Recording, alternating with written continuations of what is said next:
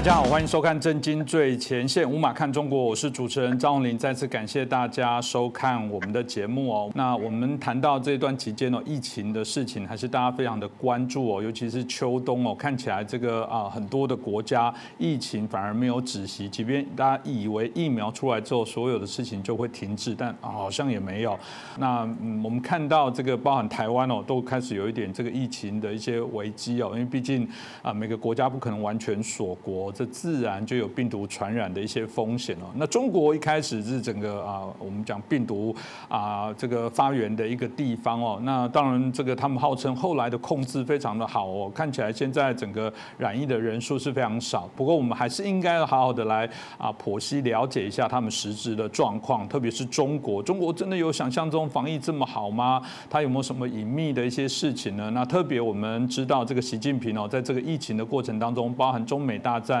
啊，有许多对他的这个啊腹背受敌哦，我想他不断的接受挑战哦。那当然有人经传他也有这个健康维亚的一些问题哦。我想我们今天可以好好来探讨。那我们很开心再次邀请到拍案惊奇的主持人大宇哦，啊继续来啊这个接受我们的这个访问哦。大宇你好。呃，洪林你好，观众朋友大家好，是非常开心哦。我们第一次这个有机会访问大宇的时候，大家的反应非常好，说哇，你们真经也能请到大宇，真的是大大咖哦，有机会来我们的节目，我们觉得非常的荣幸哦。当然，由于你自己对中国的议题也非常的娴熟哦，那我觉得可以让你也可以来分析一下我们刚刚提到的这个整个中国疫情的状况哦。那特别我们知道，呃，这波疫情从中国原来哇也是号称很久没有本土病例案例了，但我们都一直对中共的资讯会打个。问号了，但啊，至少啊，我们看起来现在他还愿意公开，就表示那个压不住了。你怎么看？到底现在我们很好奇，中国的民众到底因为这疫情到底有多不方便？他们到底面临什么样的状况呢？那现在呢，这个中国大陆的百姓呢，他们最重要的一点呢是马上要过中国新年了。嗯，那么正是就是大家各个家庭啊团聚的时刻。但是在这个疫情爆发期间呢？呃，中共呢颁发了各种限制措施，那么大到呢，就是说你可能城市之间不能够走动，小到呢你连家门都不能出。嗯，那在这样的情况下，他们想过年啊，想过这样一个每年一度的这个全体家人团聚的这么重要的节日，那对他们来说是非常有挑战的。那在这一点上来讲呢，就是很多中国网友啊，在网上已经有这个吐槽哈。那您问的这个问题其实是非常呃。就是说，可我们可以从很多面向去谈这个问题，呃，因为呢，现在在中国大陆，它呢，中共呢，它想采用的办法，最主要的，我在之前节目里也跟大家分享过，就是一个字赌啊。他在很多的，他其实，在平时的执政里就在赌啊，各种各言论审查呀，呃，对意见人士的这个态度啊，还有他们出现的一些社会问题啊，他都是在用赌的办法。其实防疫呢，他们也是在用赌的办法。大家不要把中共的这个科技手段想得多么发达，其实他们因为就是发展历史比较浮躁，在这个毛泽东时代，他们要什么赶超英美啊，怎么样？他提出非常不切实际的这个口号。现在呢，习近平其实是继承了当时毛泽东的这样的一个一些意识形态，所以说他在执政的时候呢，也有很多这样的就是说不切实际的这样的目标。所以在具体执行的时候呢，在对针对防疫这件事上来讲，也是在政治领导科学，并不是科学领导防疫。那这样的话会带来一个情况，就是说全中国的它这样一个防疫的政策，其实呢，它是一个政治运动，它本质是一场政治运动。那这个政治运动，它最重要的一个核心就在一个“赌”字。所以说呢，我们可以知道，在中国大陆啊，大家在。遇到瘟疫这个疫情的情况的时候呢，都是遇到了种种就是各种各样的不便。我们知道啊，在西方国家，他们这种也有封锁啊，也有这种封闭的措施。但是你像我在美国，还有其他欧洲国家也一样，他们的这种封锁呢，其实是一种半封闭的情况，只是不让人们去一些公众场合聚集。但是你出家门是没问题的。你说我想去哪个公园去转，那只要这个公园里别搞这种。呃，比如说十个人在一起的这种太多人的聚集，你自己啊两两三三的，或者是家庭去走都都没有关系啊，这都是没有问题的。但在中国就不一不行了。那一旦疫情，比如说一个地区出现了一一个病例或者两个病例，那这都是官方自己公布的数字啊。那我们看到的局面就会不一样啊，当地马上就要搞全民的这样的检测啊，所有人不管你要上学，你要上班的，马上就停下来，一起去排队啊，进行核酸的这个检测。至于说它检测的这个效果好不好，那还不一定，因为现在呢，北京当地就因为它这个咽拭子啊，就是这种检测方式，呃，还有鼻腔这种检测方式，它可能。他觉得自己技术不够，有时候检测不出来。那么北京当地甚至想出什么办法呢？就是用这种叫肛门检测，就是叫人把裤子脱掉，然后呢躺下去，然后他这样，就是讲出来都很不雅。但是呢，北京当地却在用这样一种方式在做，因为他们的那个检测技术呢是有问题。我这是插了一句哈。那么在这样情况下呢，首先就是说，一旦某个地区发现了就是一个或者两个病例。那这在这样的情况下呢，那这马上这个呃当地的百姓就要遇到一个出行不便的问题，一个他们就说日常生活马上会受到影响，因为他们要进行一轮或者两轮的这样的核酸检测，那这还只是轻的哈。如果说这个病例再发展的话，比如说在这个河北河北高城区域，在石家庄附近嘛，那这个地方呢就有几个县城，他们因为发现了就是。有确诊病病例，他们就现在搞了一个叫异地隔离。我们可以看到啊，在晚上啊，几十辆的巴士带着这些人呢，就拉到了外地一个他们根本不知道的地方，呃，去隔离。那么在那个地方呢，有的地方可能是中学，有的地方是旅馆。如果是旅馆，可能还好说一点哈。如果是中学这样的学校，那那个相应的学校，他的学生都停课了。我知道在这个高城辖下有几个县，那么。呃，就是他们呢，就是异地隔离，都到了河北的一个呃正定县的，我记得是没记错的话，应该叫正定县的一个中学，叫无极中学。这无极中学的学生呢，有高一、高二两个年级学生，就连夜的半夜通知他们，你们马上要就是搬走啊，连夜收拾东西要走，因为呢，马上你们的宿舍楼就被征用为是隔离点了。这样呢，就是学生们啊，很很辛苦的，半夜有的人已经睡睡着了，然后呢，就连夜收拾东西。啊，然后就是有的人被家长接走，那有的就是得自己想办法了。那这样呢，把人拉到之后，呃，去去被隔离的这些人呢，他们也不舒服，因为现在是冬天嘛，他们在车上等待的时候呢，其实要等待很久。他们一方面要等待安排，因为这这些很多事儿都是很突然的。那么一方面呢，还要等待，就是说这些学生撤撤离啊，各个方面的。所以有的是他们，他们就是说这些人去隔离之前呢，在 bus 上都等了六到十个小时这样的长度。那么有的老人呢，孩子被冻得很很难受啊，因为车上的温度都很低。那这是他们的异地隔离的这样一个情况。那么最近呢，最近我们还知道，在这个吉林通化，这是最典型的了，其他地区也有。那吉林通化现在是最典型的，他们出现了这种就是特别极端的封城方式。我们看到从中国大陆传出来的在通化当地的这个封城的画面啊，他们把每个家，因为这个城市很小，是这个中国东北的，他呢只有三十七万人，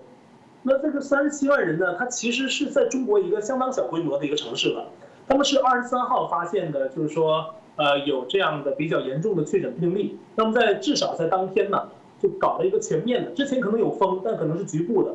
但至少在二十三号晚上就搞了全面的封城。那从那一天晚上开始，从那一天开始，那么这个通化的百姓呢，就是呃过了一个简直就是经历了地狱般的几日。首先呢是饿得要死，因为呢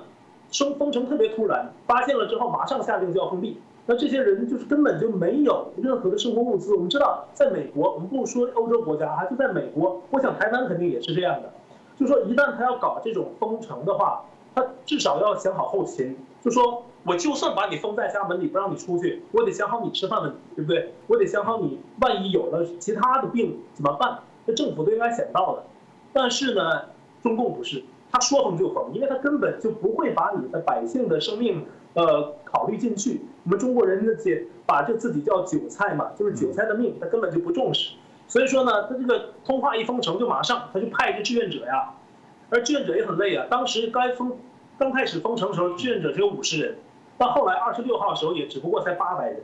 就要面对全城的，然后再配合其他的工作人员呢，就挨家挨户的去贴封条、贴封条。那有的门呢，呃，我们可以看到封条很多的，不止一个，有街道贴的封条，有市里贴的封条，还有其他就是部门贴的封条，几道封条贴上去，这还这是一种，还有一种呢，就是在门上直接上锁，有两道铁链。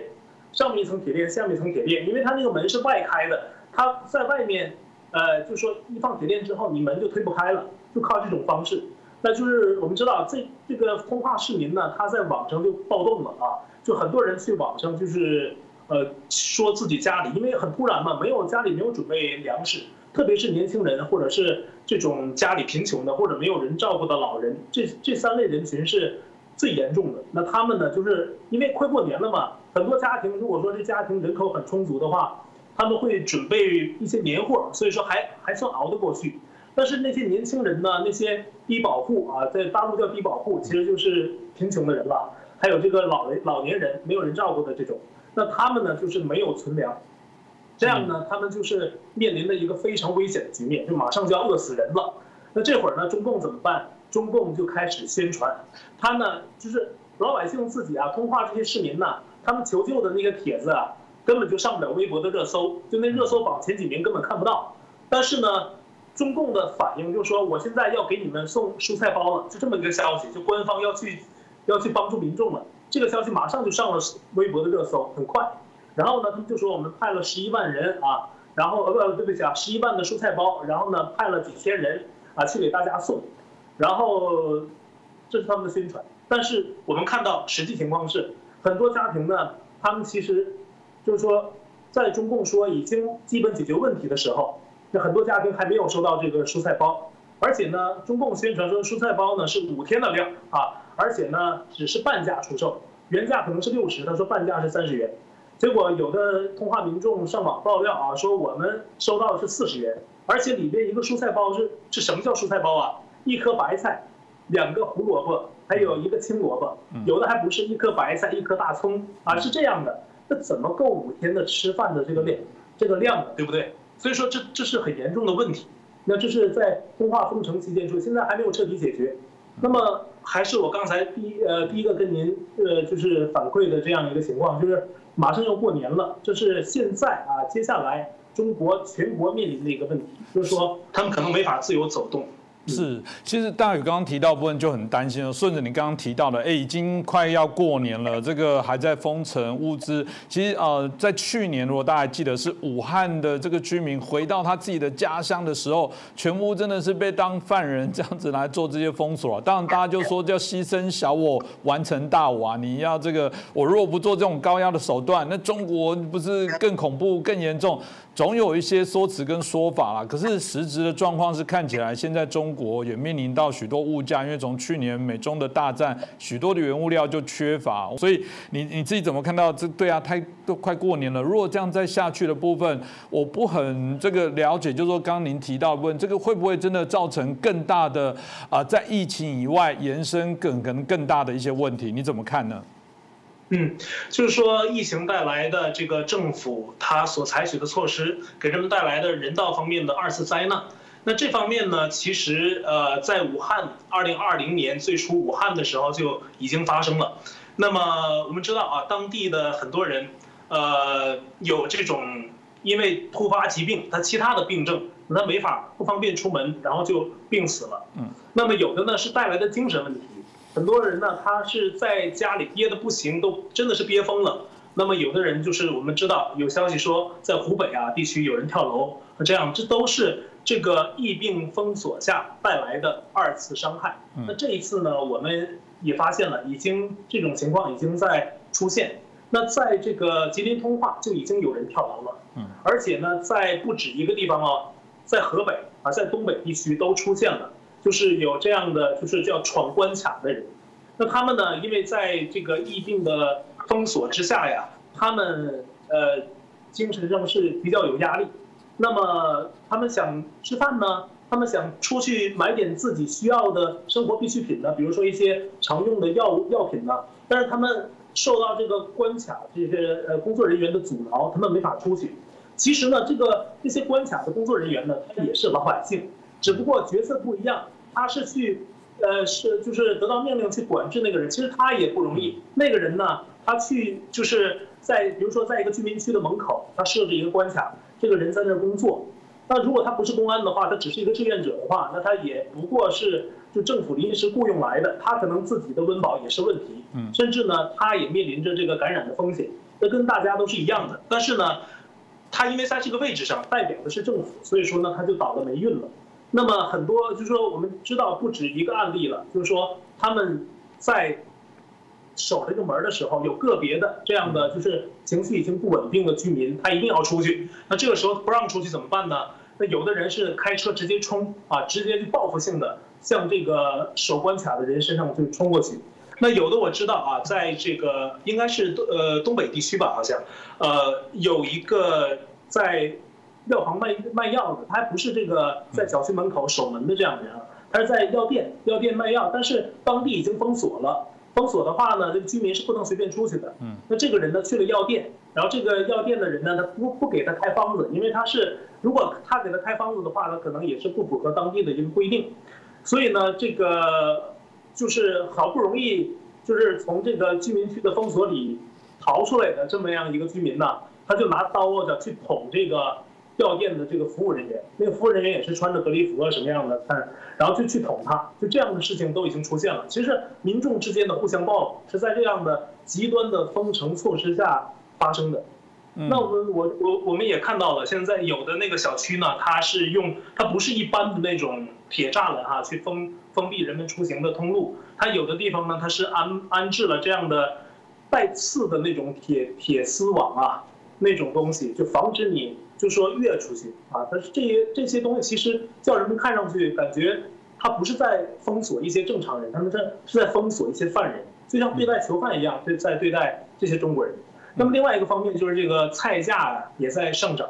因为这个封城防御嘛，在这个政府没有尽到职责的情况下呢，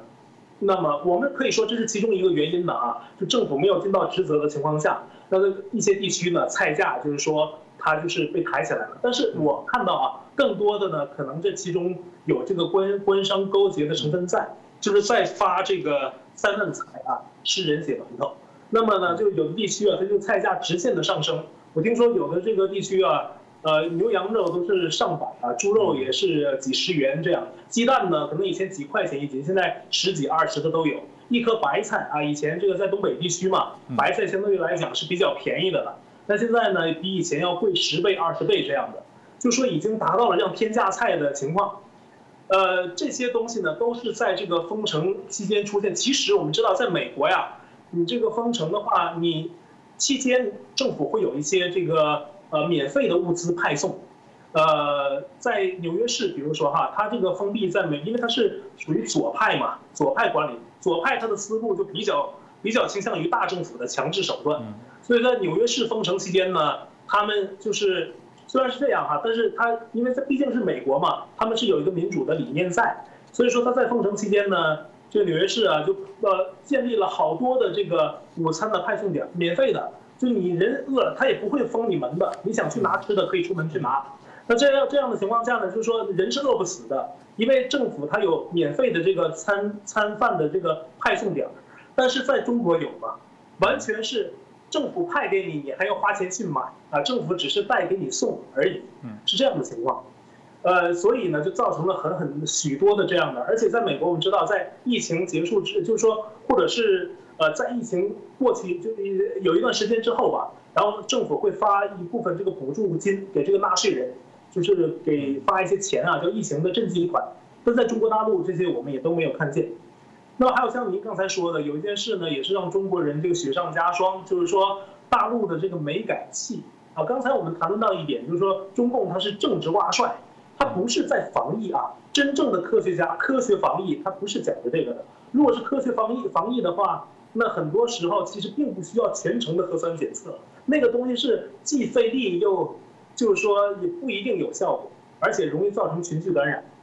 那他们其实是政治家在领导科学家，科学家想说话，真正的科学家你不敢说真话，但是假科学家呢，一定是附和你这个政治人物在讲话。所以就造成了一个恶性循环。那这个在中国大陆就出现这，不只是疫情，在这个其他方面也一样。比如说刚才您提到这个煤改气哈，在这个华北平原特别突出。呃，比如说山西省哈，还有河北这样。那么山西地区，我们就说山西地区，他们一个县呢，就是说几天之内，他们因为中共做什么都是强制性的嘛，几天之内就把人家的家里烧烧煤的炉子啊，就那个炉子拆掉啊，拆掉了，我我印象里有一一万多，它是一个小县城，人口并不多，它至至少一万多，就几天时间拆掉了一万多，然后一起送到一个垃圾场统一准备销毁。那在对当地百姓来讲，为什么他们要烧煤呢？因为煤很便宜，然后呢，他们烧起来呢，他自己很这个，就说呃很暖和，而且呢，很经济实惠嘛，它不会消耗的太多。那么天然气我们知道，在在美国现在一般家庭哈。如果说你这个房子是一个比较正常的 size，那你如果用天然气去供暖的话，这一间房子一个月呢，差不多要三百美元啊，平均两三百美元。嗯，我们就说三百美元，三美元合人民币啊，差不多就是有三千两两三千人民币了一个月呀。就中国人的收入可没那么多啊，中国人他这个大陆人他其实很多人大城市的人收入还 OK。但是那些小城市，特别有很多贫困县呢，呃，这个他们的收入很低，所以说他们没法承受烧天然气这样的巨额的消费。那在这样的情况下呢，他们就是只能是冻着啊。很多人我们看我们我们看到，他就算他就说把煤气炉拆掉了，他们也不敢去烧这个天然气，所以没办法，他们就有的人就是在家里穿的比外我们在外面穿的还多，在屋里。在屋里就是说冻得瑟瑟发抖，这样的场面我们都见过。那这等于是在疫情之外给人们加上的这个二次伤害。啊，这个呢只是我们刚才说的，只是这个呃冰山一角，其实案例太多。是，这听起来真的让人家很难过了。我觉得一个政府哦对自己的人民用这样的一个手段，的确无法想象。其实老实讲，台湾有没有面临这个问题也有啊。但我用刚刚的举一个例子来讲，台湾至少，比方说我们啊这一阵子就是桃园啊市啊发生了一些疫情，有可能扩散的一个危机哦。我觉得至少在整个台湾的分内，没有人敢抵制桃园人，这是在文化上，至少在道德上，在整个社会氛围会谴责你。呃，不管你心里想还是有点怕怕了，至少在外部的氛围，大家认为要共体时间，所以很多的媒体啊，很多名人啊，纷纷写图卡打气啊，桃园加油，我们跟你站在一起。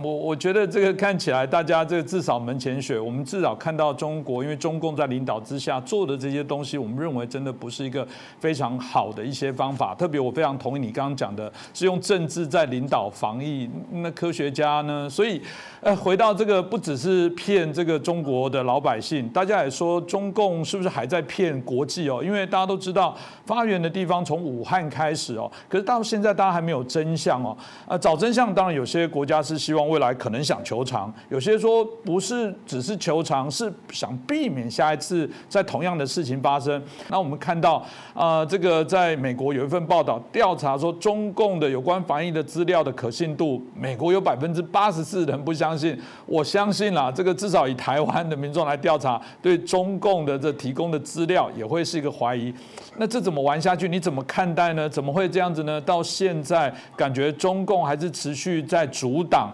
全世界在了解真相，那大宇你自己怎么观察？呃，这个是非常好的问题。呃，中共呢，他呢是靠谎言起家的。他在夺权之前呢，他就跟全中国人民许诺，说他要搞美式的民主。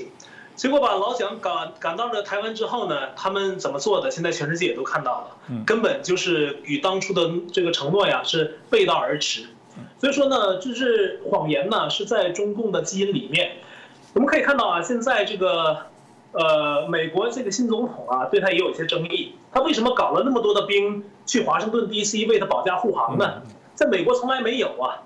因为他呢，呃，得了一个所有呃有问题领导人的一个通病，就说他这个政权的合法性啊遭受了广泛的质疑。嗯，所以他才需要这么多的兵去保护的，而且呢，所有媒体都替他保驾护航。有关他有一个一些争议的问题，你看我现在回答您问题，我都不不敢说，因为我们是在 YouTube 上播，YouTube 就在美国是属于左派的，有些话不能直接说。那这样呢，就说他因为有这么大的争议在，所以说呢，他要媒体各方面配合他，保护他度过这个时期。中共一直是这样，中共一上台就一直不具有合法性，一直到现在，他一直，所以说呢，他需要一个非常，而且他习惯于啊。同时啊，习惯于把自己塑造的这种伪光正的形象，等等吧，就这些基因呢，就导致他就造成了他一定要很多事儿要说谎，就包括这疫情防治这个本身哈，他责任是非常大的。那么在这个疫情最初呢，我们也引用了一些我就说我在自己的节目里吧，也用了也用了一些这个其他政府的官方报道，比如说俄罗斯政府，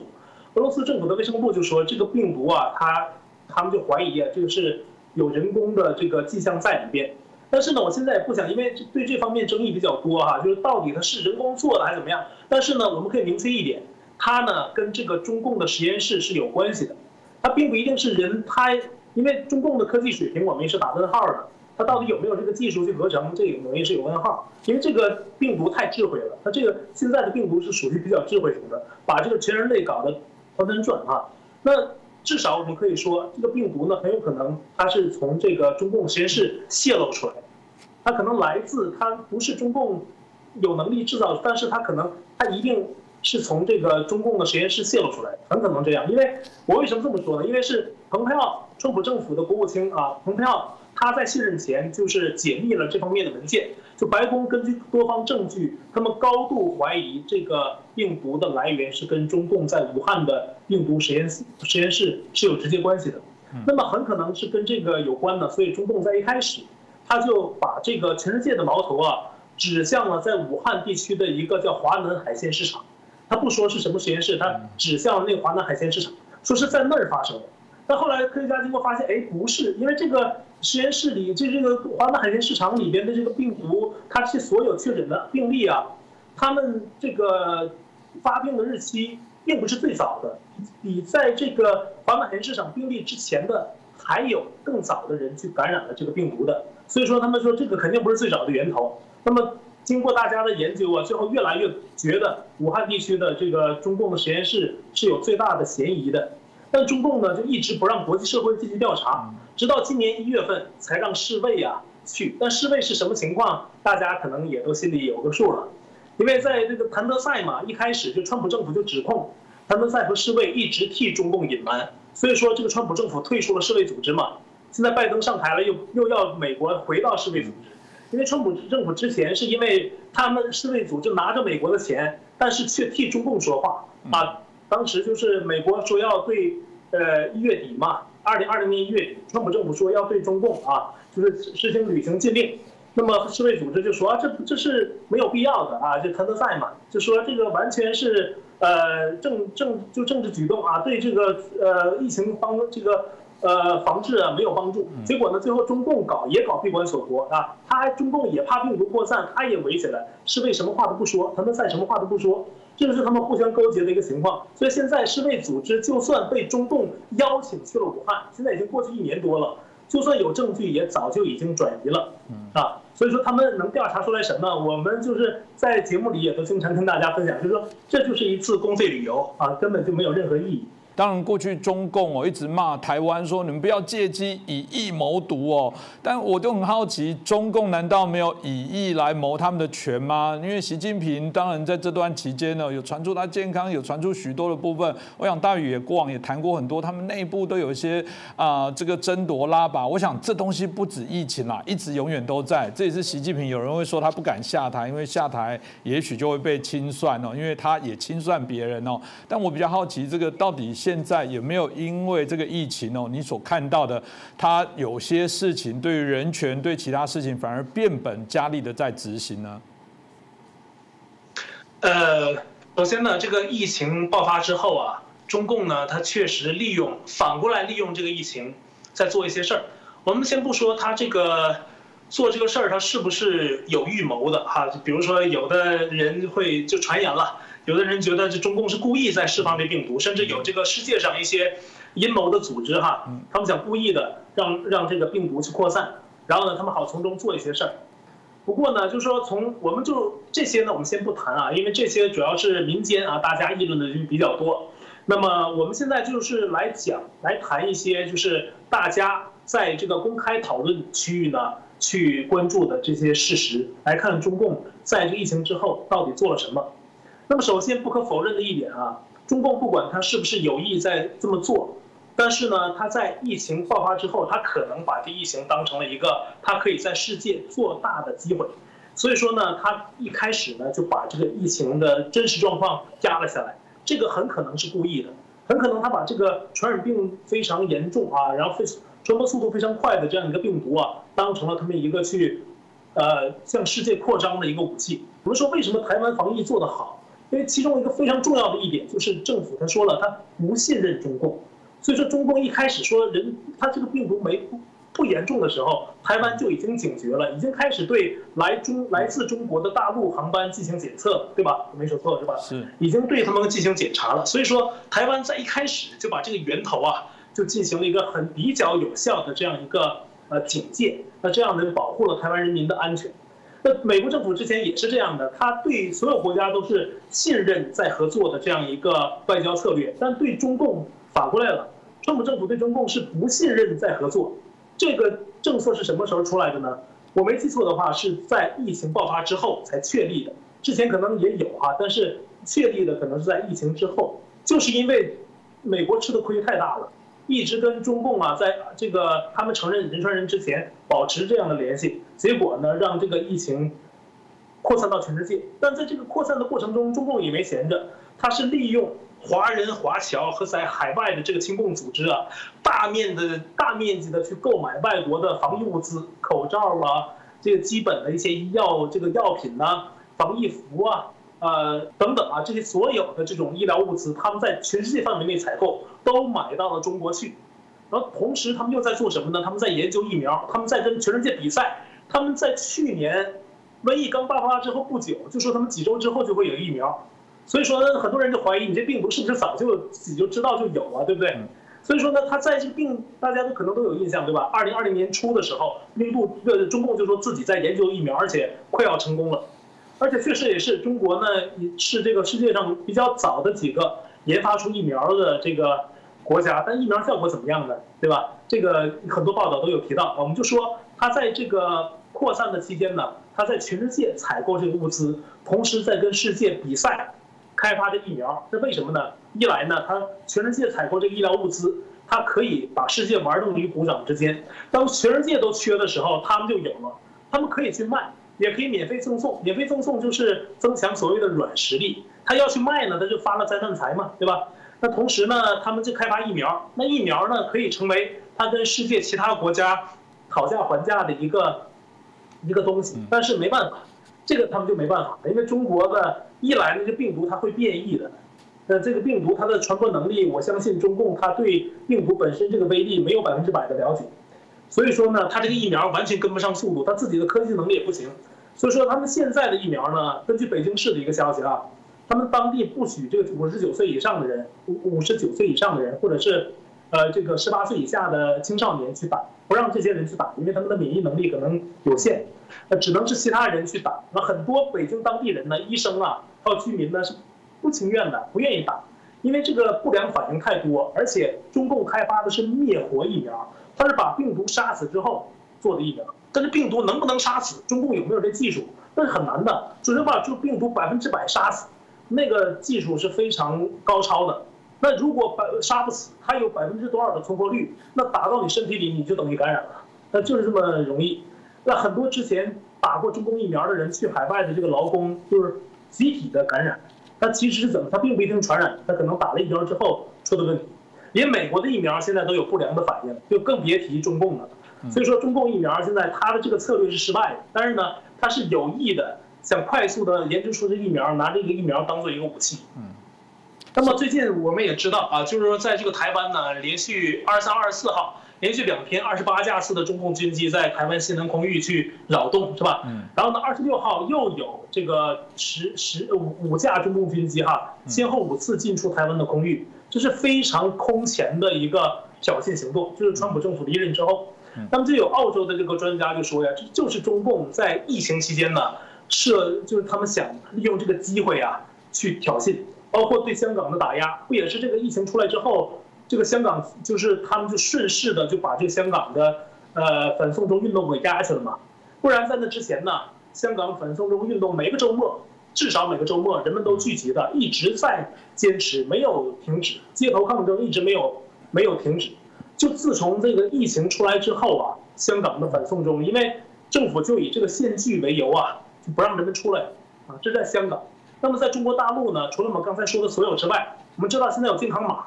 是吧？健康码它成了人们的另外一个通行证，一个身份证。你没有这个码，你可能哪儿都去不了。是，那这个情况也是很很明显。所以说呢，这个疫情带给他，他反而在这期间呢，就加，其实我们能看到，他是在利用他在扩扩张，在利用疫情呢，加强对民众的监视，还有对民主的打压。还有这个